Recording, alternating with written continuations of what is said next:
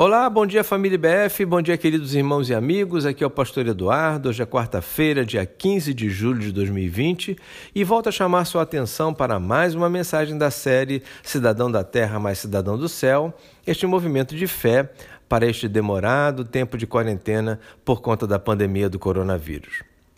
Hoje vou ler Tiago 3, de 13 a 16, que diz: Quem é sábio e tem entendimento entre vocês?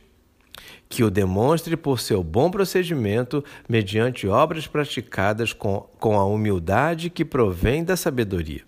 Contudo, se vocês abrigam no coração inveja amarga e ambição egoísta, não se gloriem disso, nem neguem a verdade. Esse tipo de sabedoria não vem do céu, mas é terrena, não é espiritual e é demoníaca pois aonde há inveja e ambição egoísta, aí há confusão e toda espécie de males.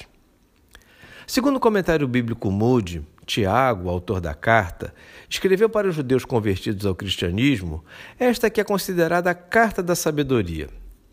Logicamente que Tiago trata, com muita propriedade até, do valor da sabedoria que vem de Deus, mostrando o perigo de outras sabedorias. Confesso que parece estranho pensar em tipos de sabedoria, já que ser sábio, de alguma forma, denota uma qualidade positiva. Só que não. Existem pessoas com excesso de conhecimento, muitas experiências, perspicácia e esperteza, tudo voltado para pensamentos e atitudes negativas e destrutivas.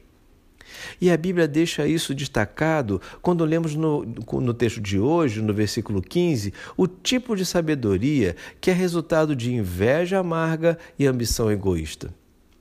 Infelizmente, muitos acham que a inveja e a ambição devem compor seu modo de vida a ponto de reger suas intenções e ações.